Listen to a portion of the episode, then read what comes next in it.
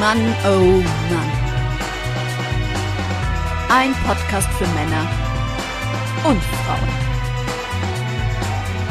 Mit Dennis und Pelle. Heute geht es darum, wie aus Wut Mut entstehen kann. Unser erster Podcast. Wir fangen jetzt einfach an. Ja. Und äh, ich freue mich sehr drauf. Ich begrüße natürlich an der Stelle mal alle ZuhörerInnen, wünsche allen ganz viel Spaß, vor allen Dingen, dass wir viel Spaß haben, wenn wir uns austauschen. Da freue ich mich auch drauf, lieber Dennis. Und ich äh, muss natürlich sagen, es ist nicht der allererste Podcast, Manoman Podcast, denn wir haben schon eine Testsitzung hinter uns, äh, die äh, allerdings nicht gelungen ist. Das war ein Monolog. Und deshalb sind wir jetzt schon, machen wir das Ganze zum zweiten Mal, unsere erste Folge hier. Ähm, Mann oh Mann, der Podcast, worum äh, soll's oder darf's hier gehen? Es ist ein Podcast für Männer und für Frauen.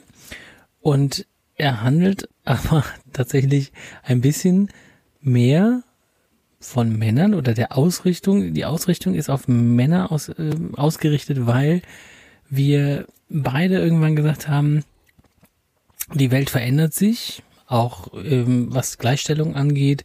Und es ist irgendwie ein bisschen schwierig, ähm, eine männliche Identität zu wahren, zu, zu, zu erahnen, zu bekommen. Und ähm, das haben wir beide so ein bisschen erlebt. Wir kennen uns beide aus der gemeinsamen Arbeit in einer Klinik, in der wir zusammengearbeitet haben, in der du immer noch arbeitest als Oberarzt in einer psychosomatischen Klinik, äh, die sehr achtsamkeitsbasiert auch arbeitet. Und da war ich auch Krankenpfleger gewesen. Wir sind ja beide mit Herzblut in sozialen Jobs unterwegs. Treffen natürlich auch ganz viele Menschen, Männer, Frauen, mittlerweile würde man sagen auch diverse Menschen, äh, queere Menschen und so weiter. Wie du gerade richtig schon gesagt hast, ähm, die es gibt, glaube ich, eine sehr ja, feministische Entwicklung. Es gibt Frauenquoten im Job. Ähm, es gibt Väter, die Elternzeit nehmen, was ja vor, vor vielen Jahrzehnten fast undenkbar gewesen ist. Das ist mittlerweile ein Standard oder eher ein Standard geworden. Wir hatten uns ja ganz oft auch darüber unterhalten, wie es dann ist, Vater zu werden. Und das finde ich, das war, glaube ich, so der Aufhänger, nochmal über das Thema Männlichkeit generell zu sprechen. Ähm, wie wir das so leben und vielleicht auch welche Rollenvorbilder wir überhaupt selber hatten. Und ähm, deswegen finde ich das eine, eine sehr schöne Idee, dass wir das machen und freue mich auch darauf, dass wir uns auch im Rahmen des Podcasts immer weiterentwickeln. Das wäre auf jeden Fall ein Wunsch auch mit den äh, Gästen, die wir vielleicht zwischendurch auch immer wieder da haben werden und dann über diesen Austausch uns weiterzuentwickeln. Das finde ich schön. Ja, das, das wäre mir auch ein Anliegen äh, an die Zuhörerinnen da draußen, ähm, dass wir hier uns fragend geben. Wir haben keine Antworten im Moment. Wir haben viele Fragen und wir nehmen auch gerne Fragen von anderen auf. Aber wir, wir, wir geben uns hier nicht wissend, sondern ähm, wir sind äh, vielleicht im besten Fall auch ein bisschen verunsichert als Männer in dieser Zeit und mhm. ähm, haben jetzt gar keinen Leitfaden, was, wo es hingehen soll, sondern es ist mhm. vielleicht, vielleicht ist es der Weg dahin, ähm, uns Männern als Männer anderen Männern eine Möglichkeit zu geben, feministisch zu werden. Mhm. Ähm, und das auf eine, eine Art und Weise, dass man dabei nicht das Gefühl, dass es einem nicht unkomfortabel wird, sondern dass man sagen kann, ich kann, ich kann, verliere nichts, wenn ich Feminist werde. Mhm. Also wenn ich mich dem Feminismus positiv entgegen, oder ich, also vielleicht ist es mehr unsere Aufgabe, feministisch zu sein, als die der Frauen. Ich habe da ich habe da so kaum eine Ahnung von, denn ich habe da selber, ich bin als, als Sohn einer alleinerziehenden, einer alleinstehenden Mutter groß geworden, die ein sehr eigenes Weltbild und Frauenbild und Männerbild mir vermittelt hat, was, was alles andere als, man könnte jetzt denken, ich bin von der Frau erzogen worden, es war alles andere als matriarchalisch, das war eher, eher so männlich geprägt, also auch irgendwie ein bisschen toxisch und da habe ich wirklich keine keine Antwort darauf, ne, wie man wie man sich da gesund hinentwickelt und das ist aber mein eigenes Anliegen Und deshalb freue ich mich auch schon auf die Gäste, die wir noch haben werden. Aber mhm. ich glaube auch, dass du da einfach mittlerweile schon sehr viel mehr in den letzten Jahren äh, dazugelernt hast, weil du da auch auf Weiterbildungen warst. Ja, deshalb finde ich es äh, hochspannend. Damit ihr uns kennenlernt, damit ähm, wir die Gäste, die wir haben werden, kennenlernen, haben wir immer ein paar Fragen, die vielleicht ein bisschen tiefer gehen sollen. Und ich würde gerne dem ähm, Dennis diese Fragen stellen. Bist du bereit dafür, für Dennis? Ja, sehr gerne. Ja? Mhm. Was ist das Erste, was du machst, wenn du ganz allein bist? Ähm, wenn ich zu Hause bin, lege ich mich erstmal auf die Couch und spüre mal in mich hinein, wie ich jetzt die Zeit, die ich habe, ähm, möglichst ausgewogen verbringen kann. Das ist tatsächlich so. Ähm, das ist wirklich ein sehr kostbares Gut geworden.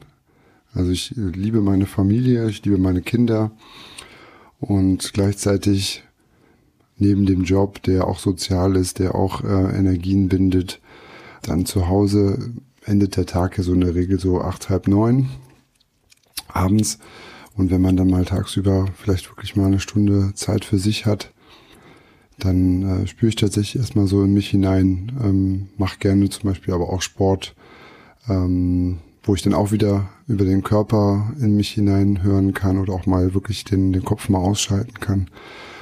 Ja, das ist eigentlich so das Erste, was ich mache, erstmal reinspüren, was ich jetzt gerade brauche. Und dann ist es sehr unterschiedlich. Manchmal ist es Meditation, Medit also Meditieren, äh, manchmal ist es äh, eine Runde Laufen gehen, äh, eine Runde Kampfsport machen, Krafttraining machen oder einfach, einfach mal auf der Couch liegen und ein bisschen schlafen. Ist ja schon krass, dass also ein bisschen bezeichnet, dass du dich als Psychiater direkt als erstes auf die Couch legst. Ist ja nicht ein ziemlich altes Bild, aber ähm, mhm. man kann sich halt doch nicht davon trennen. Ne? Ähm, es gibt's gar nicht mehr, oder? Dass man als, dass man als, äh, dass man da so, ein, so eine Couch hat, oder? Gibt's das noch in der psychischen ja. Psychoanalyse? Ja, sicher. Ja, Klar, es gibt immer noch die Analysen, die drei bis viermal die Woche. Da liegt man wirklich werden. auf der Couch. Einer liegt, liegt man auf der okay. Couch und der Analytiker sitzt quasi am, am Kopfende, sodass man den nicht sehen ja. kann und ist wirklich in der Neutralität und Abstinenz. Ja. Also erstmal gar nicht, gar nicht so richtig anwesend dass man erstmal mit sich selber in Kontakt kommt. Ja, ne? ja stark. Ähm, mhm. Wenn wir deine Freundin oder also wenn wir Freunde oder deine Freundin fragen würden, wo siehst du rot? Äh, bei Ungerechtigkeit, bei erlebter Ungerechtigkeit. Wenn jemand Grenzen überschreitet, dann, ähm, dann sehe ich rot, auf jeden Fall. Das ist ein ganz großes Thema bei mir.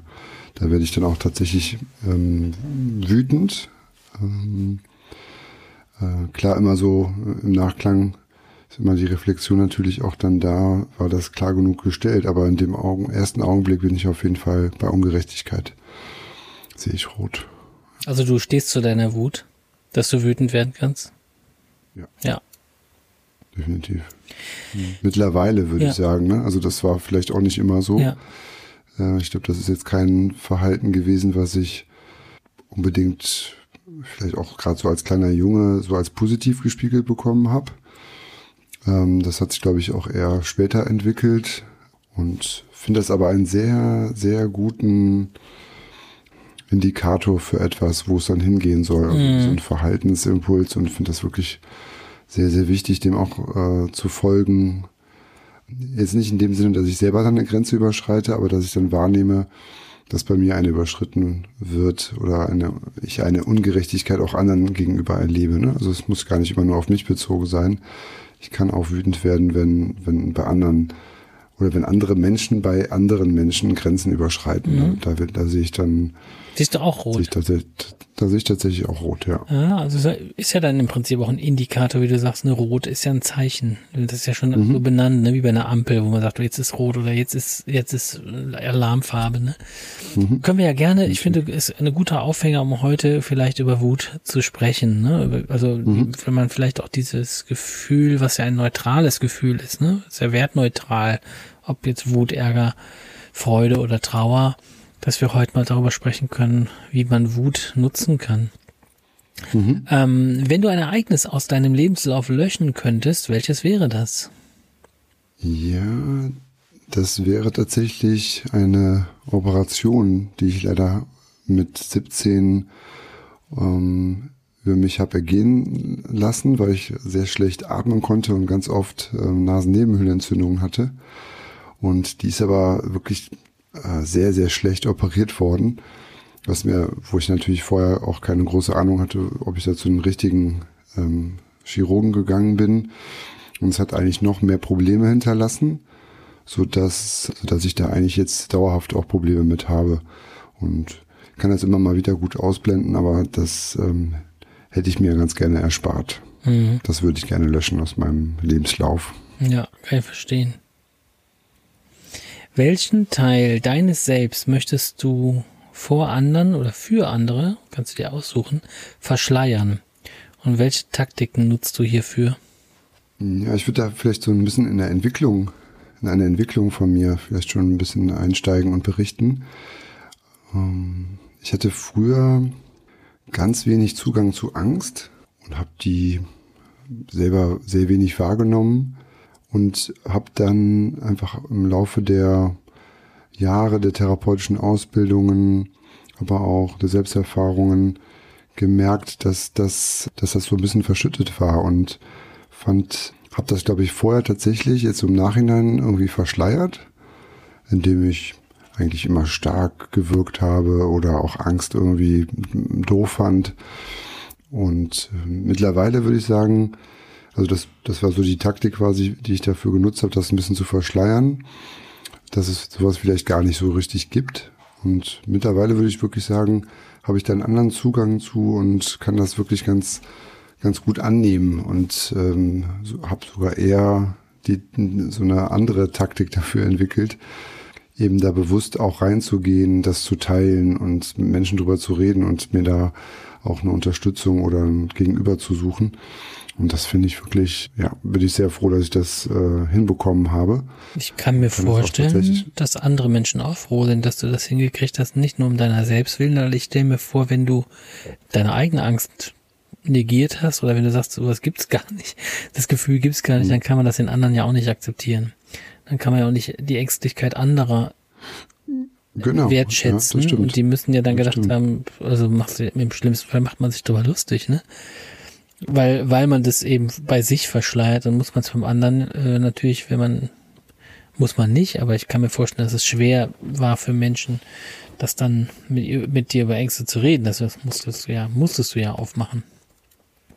Es war, ähm, ich würde sagen, das war fast noch ein bisschen äh, abgespalten. Also mhm. ich konnte das bei anderen schon wahrnehmen und auch nachvollziehen, warum die das ähm, vielleicht haben, aber habe das selber bei mir halt nicht mhm. so entdeckt und ähm, konnte, konnte da schon auch mitgefühlen, alles so sehr gut für ein, entwickeln, aber äh, bei mir selber habe ich gesagt, okay, nee, das ist jetzt nicht so meins, ne? Mhm. Und das stimmte, glaube ich, aber nicht. Und ähm, hatte sicherlich auch eine Funktion. Ne? Also ich glaube, wenn man Ängste ausblenden muss, hat das immer was damit zu tun, dass die Ängste einem auch Angst machen. Ja? Also dass man eben äh, das als so unangenehm dann empfindet, dass man es eben komplett verdrängt oder, oder ver, ja, äh, ausblendet.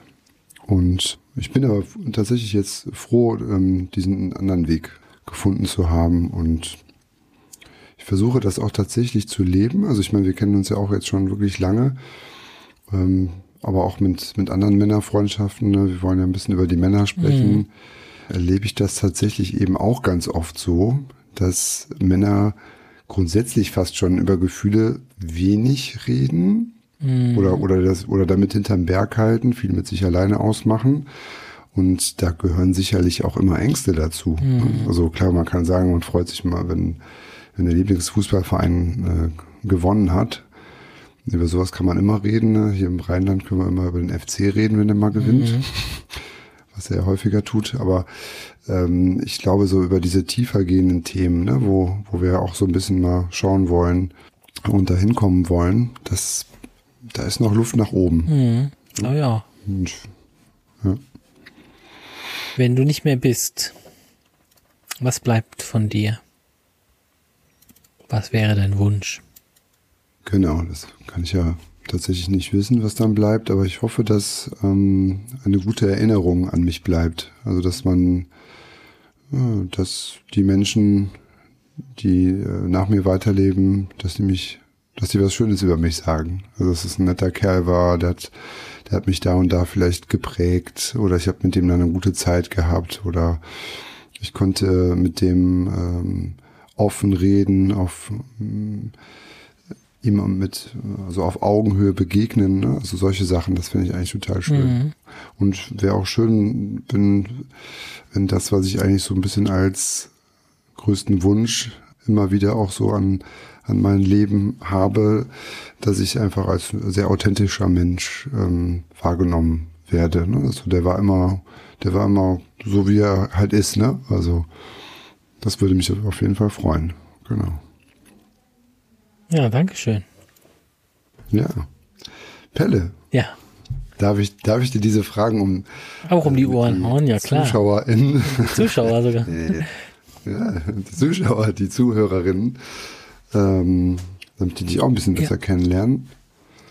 Ähm, Bei mir immer sehr Pelle. inkonsistent, weil letztes Mal habe ich dann irgendwie Antworten gegeben. Es kann sein, dass das heute ganz andere sind. Ja, dass wir einen Testlauf gut. gemacht haben, aber mal gucken, was heute ja. da rauskommt. Ja, ich bin mal gespannt. Das ist schon die Entwicklung, die stattgefunden hat. Ja. Pelle, erste Frage. Was ist das Erste, was du machst, wenn du ganz allein bist? Ich leg mich auch auf die Couch. Ach. Ja, ich lege mich als erstes auf die Couch und leg mich erstmal hin und ähm, ja, muss mich auch erstmal sortieren. Und mhm. Ähm, ich genieße das voll, ich feiere das voll ab in dem Moment, weil mhm. mh, mm, ich liebe es, mit Familie zusammen zu sein. Ich liebe es, die Kinder, die hier rumrennen und so. Und aber ich bin jetzt die letzten Jahre in Elternzeit gewesen und äh, die Kleinste mhm. ist noch nicht in der, in der Kita und es war Pandemie und so weiter. Und das ist einfach immer, immer jemand hier. Und wenn man dann mal kurz alleine ist, dann lege ich mich sofort auf die Couch. Also das ist jetzt unwichtig, was dann, was dann noch kommt. So, das ist erstmal wichtig, dass dieser, das ist das Erste, was ich brauche, ist liegen. Also ich glaube, dass eine hohe Erschöpfung mhm. auch da ist sehr große Erschöpfung ja. bei mir.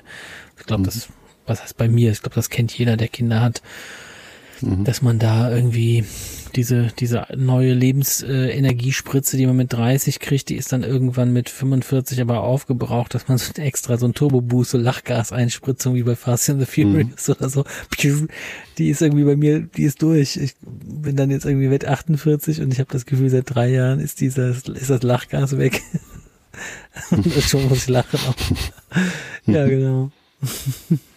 Und was ist das häufigste, was dann, äh, dann als nächstes auftaucht? Also während du dann quasi. Das ist nicht jugendfrei. Dich erstmal ausruhst. Du bist nicht jugendfrei. Okay. Dann kommen wir zur zweiten Frage, ja. Pelle. okay.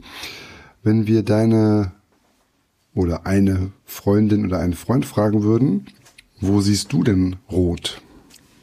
Ja, das, das frage ich mich immer wieder. Das, ich glaube, das passiert gar nicht so oft, dass man, dass ich, nee, stimmt gar nicht. Wenn meine Freundin fragt, da sehe ich auf jeden Fall auch rot. Ich sehe rot, wenn man mich äh, stehen lässt. Mhm. Wenn man mich äh, in der Diskussion stehen lässt, den Raum verlässt, einfach die wenn die Kommunikation äh, beendet ist, nicht geklärt ist, unge ungeklärt ist, äh, das macht mich richtig wütend, weil ich einfach sage, mh, mm, das ist äh, das ist nicht fair und gleichzeitig, wenn man schon in der Wut drin ist, weiß ich auch, warum der andere das macht, weil es auch nicht, nicht zu klären ist dann. Ne? Und ähm, dann, dann muss, muss sich das Gemüt erst wieder beruhigen, aber das, das kann ich dann nicht mehr sehen. Also das ist dann auch, das baut sich dann auch auf, das Rotsehen. Ne? Das ist dann mhm. leider ein Teufelskreis. Wenn, mhm. also wenn ich wirklich rot sehe, ne? rot im Sinne von, dass die Gedanken nicht mehr klar werden und nicht mehr fair sind und so. Und äh, eigennützig werde ich dann auch so selbstgerecht. Mhm. Also, wenn du von Gerechtigkeit gesprochen hast, die Gerechtigkeit den verspüre ich dann auch, die ist allerdings nur, nur gerecht für eine Person und zwar für mich. Mhm. Ähm, ja, ich glaube, da, da sehe ich rot. Also bei igno äh, ignoriert werden, stehen gelassen werden, übergangen werden, ähm, so, also so ganz, also so ganz richtig stark. Nicht jetzt, wenn ich das Gefühl habe, ich werde übergangen, sondern wenn es wirklich irgendwie wenn man irgendwo nicht reingelassen wird, auch einfach so oder so, ne? Also mhm. uns mhm. keinen erkennbaren Grund gibt, dann würde ich auch rot sehen, glaube ich. Ja. Okay. Darf ich da noch eine, äh, eine, eine Detailfrage Klar. noch hinten dran Ja. hängen? Ist es denn wichtig, ob du, ob dir dein Gegenüber dann sagt, ich kann das gerade nicht, aber lass uns da in einer Viertelstunde nochmal drüber reden? Das wäre, äh, wenn mir jemand äh, eine, eine, eine Alternative bietet, wann das passiert, ja, mh, das ist gut. Hm? Das ist ein wichtiger Ja. Punkt, ne? Also ich glaube, das ist sowas, wenn man so lost in Ja. space ist, ohne dass eine Perspektive da ist, das äh, finde ich, kann ich total nachvollziehen. Sehe ich auch so, finde ich auch Mhm. schwierig. Und das ist ja auch das eigentlich, wie man das, oder wie ich denke, dass es auch gut ist, wie man es mit Kindern macht. Manchmal ist es ja so, dass man dann auch gerade denkt, so, boah, Mhm. äh, bevor mir jetzt gerade, also ne, bei, bei Kindern sieht, ja, sieht man ja manchmal auch rot, wenn man zum hundertsten Mal das Gleiche gesagt hat und denkt so, oh, das gibt's ja Mhm. wohl nicht. Wie kann das denn sein, dass das immer abprallt? Und gestern hat's geklappt, dann klappt's heute nach 100 Mal sagen immer noch nicht. Und äh, dann zu sagen, da sprechen wir aber nachher nochmal drüber. Ne, das, ähm, oder wenn die sauer sind, dass man sagt, okay, jetzt gerade bringt das nicht so viel, aber wir reden da nachher nochmal drüber, ist glaube ich auch Ja. gut, ne? Gut, Pelle, dritte Frage. Wenn du ein Ereignis aus deinem Lebenslauf löschen könntest, welches wäre das? Das wäre das ähm, Anzünden von vielen, vielen Strohballen in meiner Kindheit, wo ich mit, ich weiß nicht, mit neun oder zehn Jahren habe ich einen Haufen von Strohballen, die wurden früher wie eine Pyramide aufgebaut, aber so eine lange, ne? also so äh, halt gestapelt, unten fünf, dann darauf vier, dann drei, dann zwei, dann eins von diesen runden Strohballen und dann 100 Meter lang. Und äh, da haben wir rumgespielt mit Rauchbomben und dann kam der Bauer und wir sind alle weggelaufen, nur ich, ich bin da geblieben und musste unbedingt noch so, eine, so einen Strohhalm anzünden, den ich ja vorher ge geraucht habe, diesen Strohhalm, dann habe ich den da, da reingesteckt und dann habe ich dann einfach das, die Strohballen aber angezündet. Ich hatte mir selber schon die Lüge geglaubt, dass ich nur diesen Strohhalm zurückgesteckt habe, aber eigentlich habe ich wirklich einfach mit dem Feuerzeug immer das Stroh angezündet und das brannte innerhalb von ein paar Sekunden, brannte ein Quadratmeter innerhalb von weiß ich nicht, eine Minute brannten, brannte das Feuer schon 20 Meter hoch und ich versuchte immer noch mit der Turntasche das auszuschlagen und der Bauer hat mich dann weggezogen. Die nächste Erinnerung, ich saß im Polizeiauto und es war 500 Meter entfernt von den Strohballen und es war bullenheiß trotzdem und das Feuer brannte 30, 40, 50 Meter hoch. Ähm, also so, es war so, äh, so ein, nee, so hoch kann es ja gar nicht brennen, aber 20 Meter bestimmt. Das waren ja schon 8 Meter getürmt oder das brannte halt richtig hoch, ne? Das ist schon total Ja, viel, ne? und das 20 war Meter. also so hoch wie so ein Hochspannungsmast oder das war einfach nur am, das war nur heiß. Der ganze Ort war heiß. Wie hieß dann lange der Feuerteufel von Thor und so. Und das Schlimme daran war, dass der Feuerwehrwagen hatte beim Einsatzen einen Unfall und da haben sich dann Leute verletzt, gequetschte Leber und Niere und irgendwie sowas und ähm, das war dann irgendwas, wo ich dachte, okay, das hat echt starke Konsequenzen. Dieser eine Moment, den ich da gezündelt habe, mit dem Feuer gespielt habe und im wahrsten Sinne und der hat so viel Konsequenz gehabt. Dann meine Mutter mir gesagt, dass ich sie nie wieder Mama nennen soll. Das habe ich dann auch nicht getan. Das kam dann irgendwann später. Ja, Aber heftig. das kam dann irgendwann erst später. Das ist ja, wieso sagst du eigentlich, nennst du mich immer nur beim Vornamen? Und ich habe gesagt, da hast du mir ja doch verboten, ne? Ja, wie jetzt? Wann denn? Und dann habe ich gesagt, ja, damals, als ich das angebrannt habe, die ist dann auch gegangen einfach. Jetzt fällt mir jetzt gerade erst auf. Da gab es keine, Was? keine Ärger, kein Trachtprügel, jemand, nur jetzt bin ich weg und ging. Vielleicht ist das Ja, vielleicht Äh, ist das äh, der, der Grund, Grund, warum warum du vorher ja, rot rot sehen. Weil, ja, krass, guck mal. Und zack, zack ist eine, ein dissoziativer Schleier ge Krass. Ja, gelockert, nicht so, ne? nicht Ach, krass. Gehabt. Das ist wirklich ein Moment, ein bezeichnender Moment gewesen, der jetzt noch nachwirkt. Fuck. Ist gut, so einen Podcast zu machen.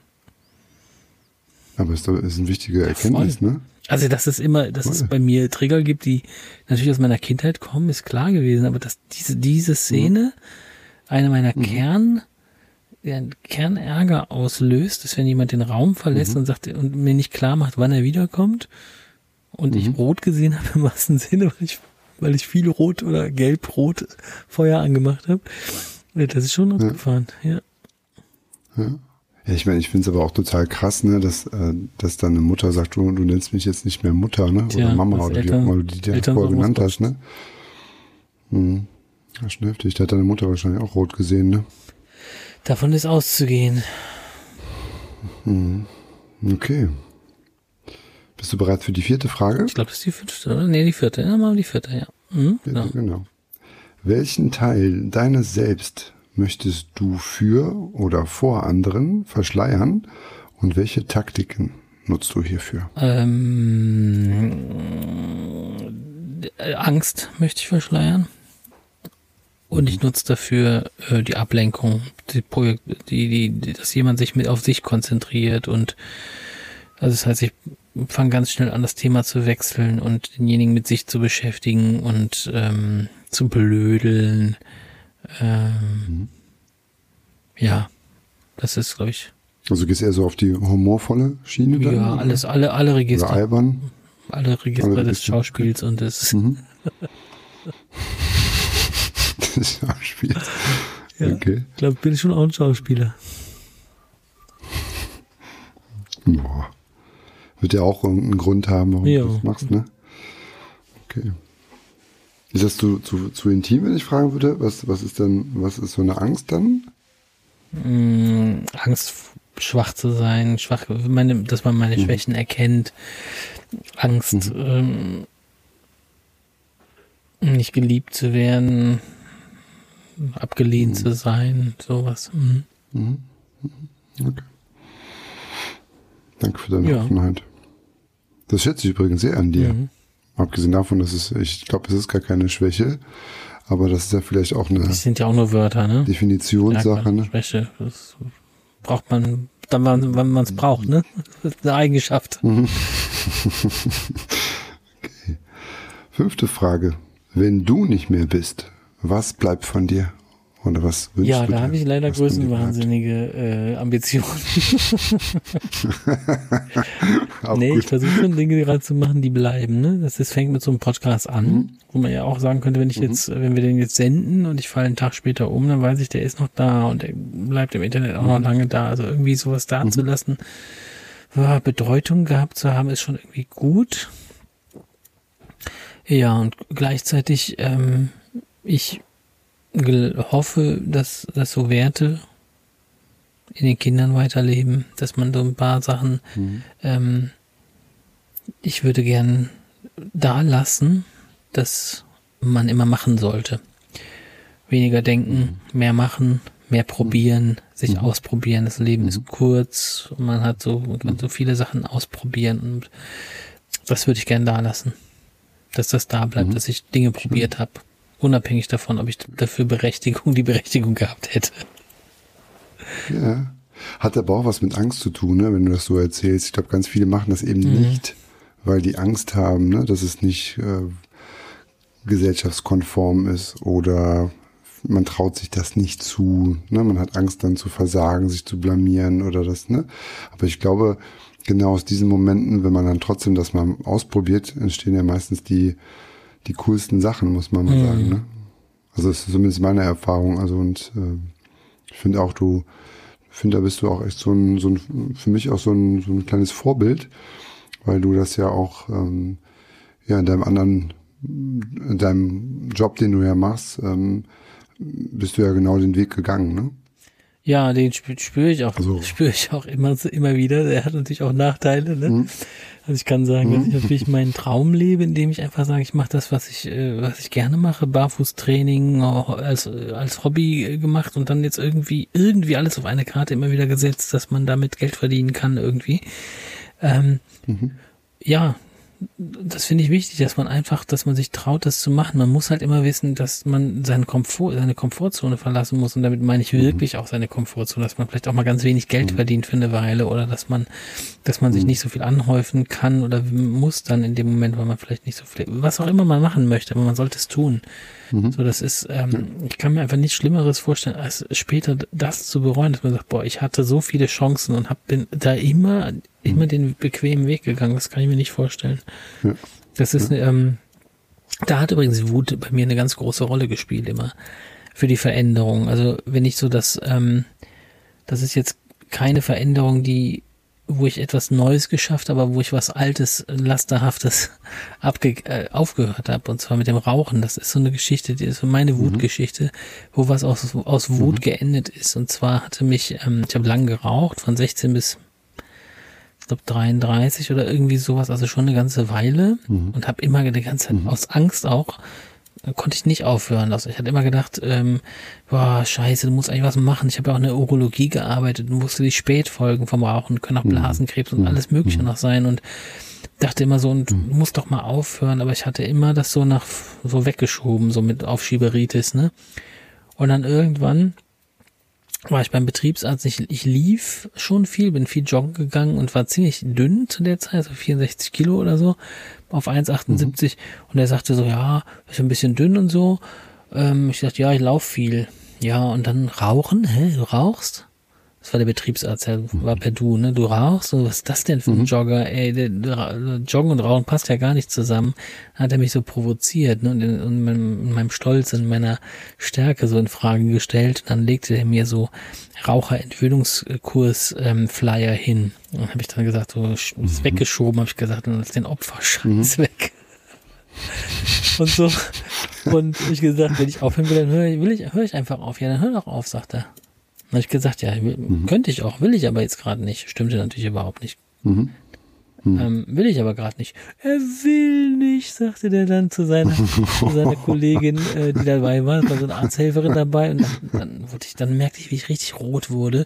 Dann hat er mir den Blutdruck gemessen. 170 äh, zu, zu 100 hat er notiert. Meinte ich, eher, kein Wunder, ich bin echt gerade echt sauer. Ich habe gesagt, was ist denn das hier für eine Show eigentlich gerade? Ich habe gesagt, irgendwie ist das so richtig nett, ist das ja nicht. Ja, was ist denn los? Und so habe ich gesagt, ja, ich finde das irgendwie irgendwie schon scheiße. So, ähm, Mhm. ist mir gerade viel zu intim hier alles und ähm, war echt sauer, da kam das auch alles raus. Und dann bin ich nach Hause gefahren, dann habe ich meinen Tabak, ich habe schon gedreht, konnte mir keine Zigaretten mehr leisten, weil ich so viel geraucht habe. Dann habe ich gedreht und Filter und so. Ähm, dann äh, habe ich den Tabak genommen, habe den Tabak in den Biomüll geschmissen und den Beutel in den ähm, in den gelben Müll, damit ich auch auf keinen Fall den wieder rausholen kann und nochmal weiterdrehen kann. Mhm. Und dann habe ich meine damalige Freundin angerufen und habe gesagt, so, hey, ich habe gerade aufgehört zu rauchen. Und hat die gesagt, äh, wie lange denn jetzt schon? Und ich gesagt, zehn Minuten. Ja, wie jetzt seit zehn Minuten? Und ich gesagt, ja, aber es ist vorbei. Und ich wusste, ich wusste, das ist vorbei. Ich wusste, das wird Okay. ähm, mich noch beschäftigen, aber ich habe mich dann, ich weiß noch, ich hatte immer Sorge, machen auch nur 24 Stunden nicht zu rauchen, aber da war es einfach klar, alles gleich Stunden zählen. Und dann ging ich ins Bett und dann im Bett lag ich dann da und dann kam so die erste, ähm, erste, erste Zigarettenbilder wirklich so äh, plakativ ins in den Kopf, wo ich dachte, ey, pff, das ist alles. Das macht mich jetzt nicht fertig, das überstehe ich. Und dann bin ich eingeschlafen, da habe ich gedacht, boah, krass, erster Tag ist rum und so. Und nach einer Woche, da wurde es ein bisschen perfider, dann hat die Zigarette ähm, sich nicht mehr so gezeigt, aber dann habe ich nur noch glückliche Leute gesehen. Weil ich im Urlaub in Italien und dann habe ich dann so, liefen die alle rum und so, und alle hatten so eine Zigarette im Mund und ich habe gesagt, die rauchen, alle, alle, die glücklich sind, rauchen. Und dann habe ich dann in dem Moment habe ich aber auch geschaltet, boah, das ist schon, das ist schon perfider Zigarette. Also ich habe mich mit der Zigarette immer unterhalten. Mhm. Das ist schon perfider. Hab das Suchtgedächtnis dir Ja, mal so, ein paar Kinofilme, Kinofilme und so. Und dann irgendwann war es halt rum, so nach Ja, irgendwann vier, fünf Wochen. Und ich dachte, boah, krass, du hast es echt geschafft. Und ähm, da war ich so stolz. Und ich war, ich weiß aber, dass ich, dass es aus Wut entstanden ist. Dass aus, aus der Wut auf diesen Arzt, dem, dem was zu beweisen, der hat halt genau meinen Antreiber erwischt.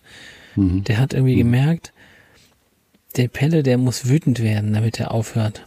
Der muss wütend auf sich selber werden und so, ne? Und das hat er geschafft, mir das rauszukitzeln. Ich habe den ein Jahr später nochmal getroffen, am, am, unten in der Radiologie. Habe ich gesagt, hey, Herr Wüstmann, kann ich, wer der falls er zuhört, unwahrscheinlich, aber Herr Wüstmann, äh, ich bin jetzt seit 13 Jahren, glaube ich, rauchfrei.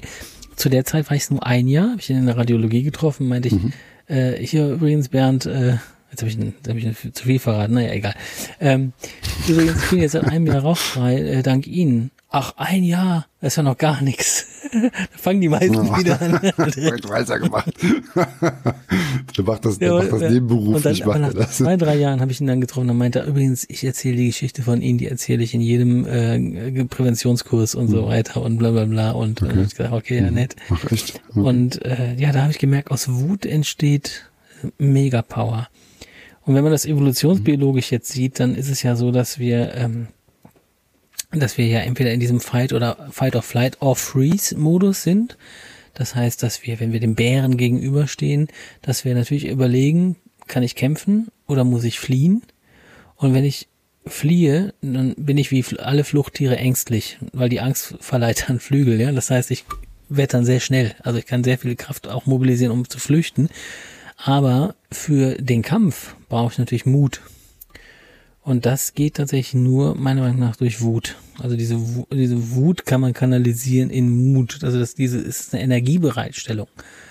Und das ist etwas, glaube ich, was wir, was wir immer wieder vergessen, dass Wut etwas sehr, sehr Lebendiges ist und etwas sehr energetisches und wo wir wirklich überschießen vor, vor Kraft, ja. Und ich glaube, dass, ähm, wenn man weiß, dass Panik entsteht, dadurch, dass Ängste zum Beispiel unterdrückt werden, Adrenalinreste im Körper sind, die dann plötzlich aktiv werden oder so, dann ist das natürlich bei Wut, wo auch viel Adrenalin und auch viel Power freigesetzt wird, genau das Gleiche. Wenn ich die nicht, wenn ich da kein, kein adäquat finde, wo ich das hinbringen kann und das unterdrücke, dann, dann fühlt sich das am Ende an, an wie Angst, ne? Oder wie, wie Panik. Hm.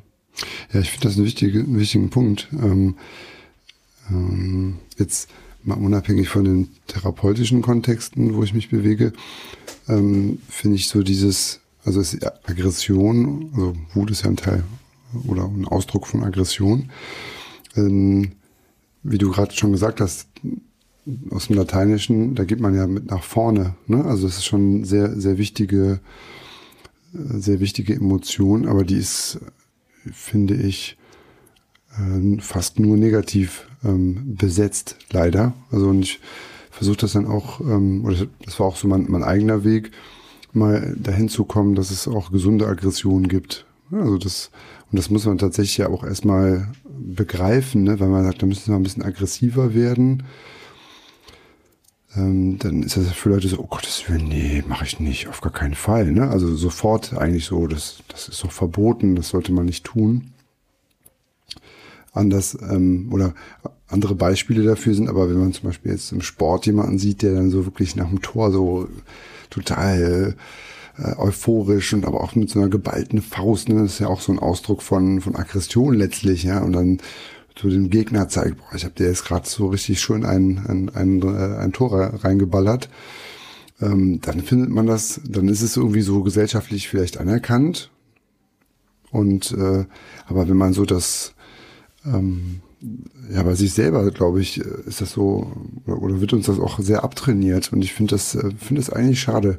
Und ich finde es, äh, gut, ähm, dass man da mehr drüber spricht, dass es auch so gesunde Aspekte davon gibt. Ne? Also, dass man, man braucht eine Aggression, um ähm, sich abzugrenzen, äh, eine Entscheidung zu treffen. Ne? Also, du kennst ja auch äh, Miyamoto Musashi, ne? Und äh, Schwertkampf, ne? Das äh, kennst, ist ja auch ein Begriff aus dem Aikido.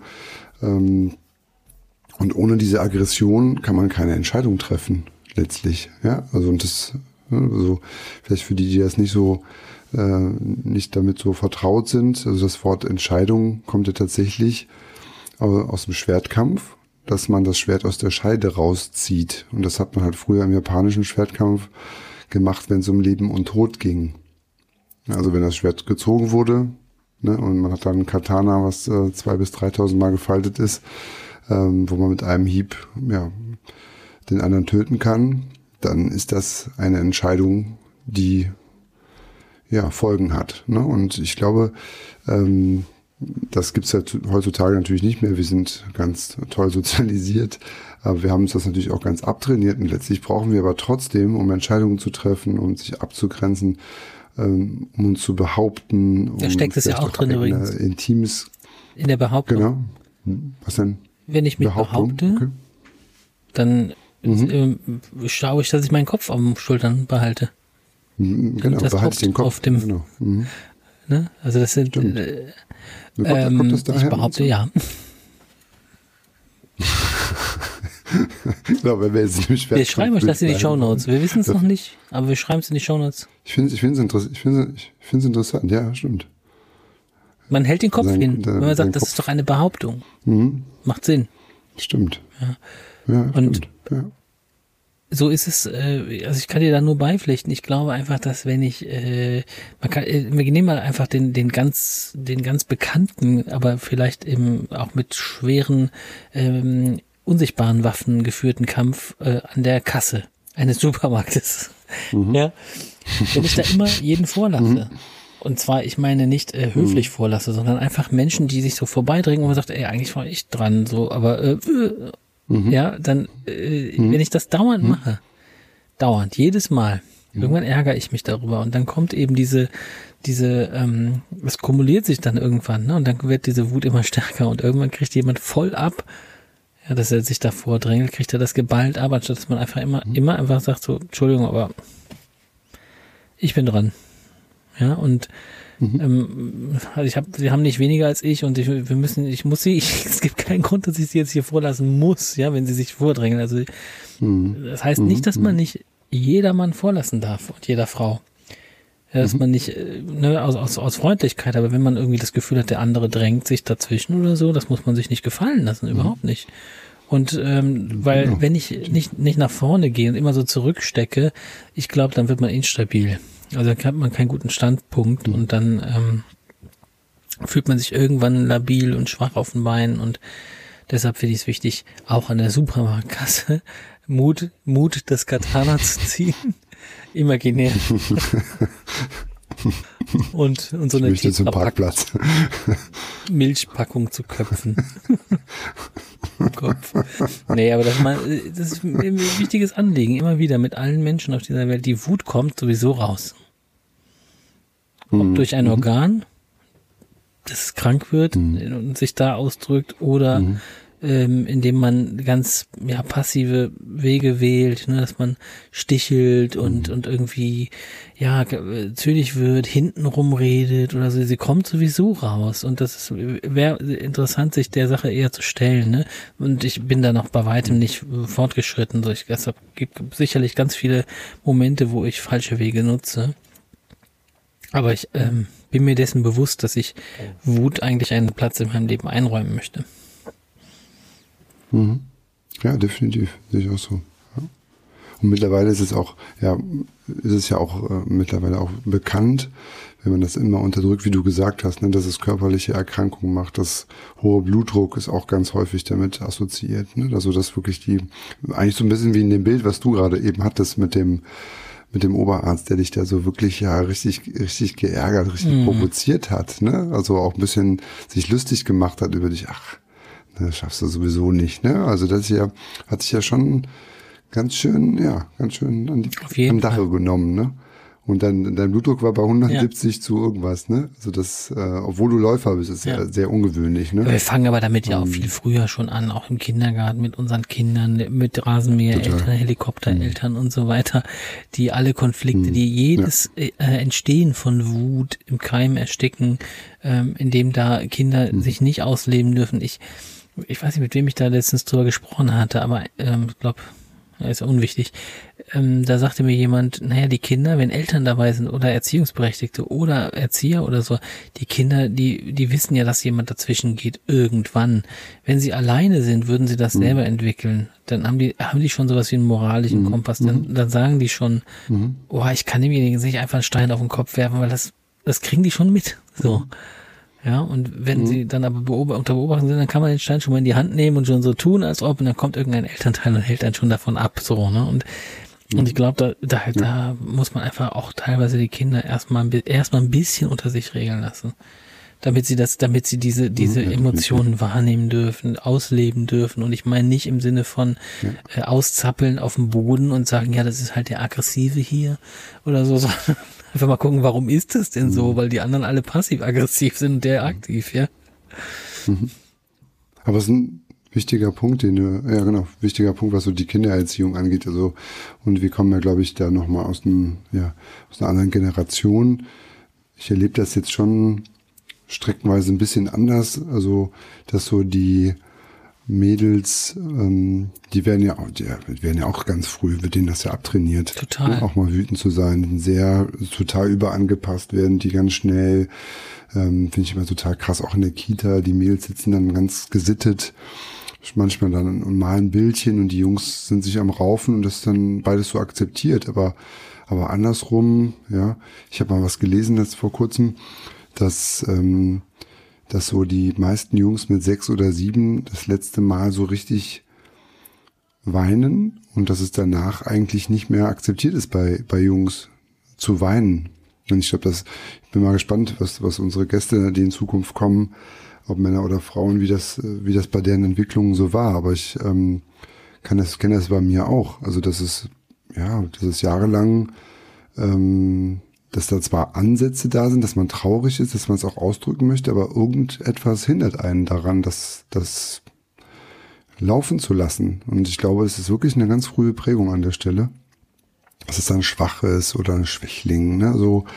Und ähm, ich hoffe wirklich, dass ich ähm, da auch je nach Temperament, je nachdem, wie der Mensch wirklich so äh, ist, ähm, dass sowohl Männer und Frauen sich da ähm, ja viel freier ähm, ausdrücken und gestalten, selbst gestalten, selbst erfinden können in Zukunft. Und äh, ja, ich hoffe, dass wir da vielleicht auch einen kleinen Beitrag zu leisten können mit unserem Podcast, ne? Dass wir das, dass wir das auch vielleicht ein bisschen anstoßen können, ne? indem wir vielleicht erstmal so als Opener selber offener darüber sprechen, über uns, über unsere Gefühle und ähm, vielleicht auch anderen Mut machen, das äh, ja, dem ein bisschen zu, zu folgen auch, ne? Ja, vielen Dank für dieses, ja, ich sag mal Schlusswort schon. Wenn euch mhm. das gefallen hat, dann lasst uns gerne ähm, eine Rezension in den zum Beispiel Apple Podcast kann man das ja ähm, rezensieren.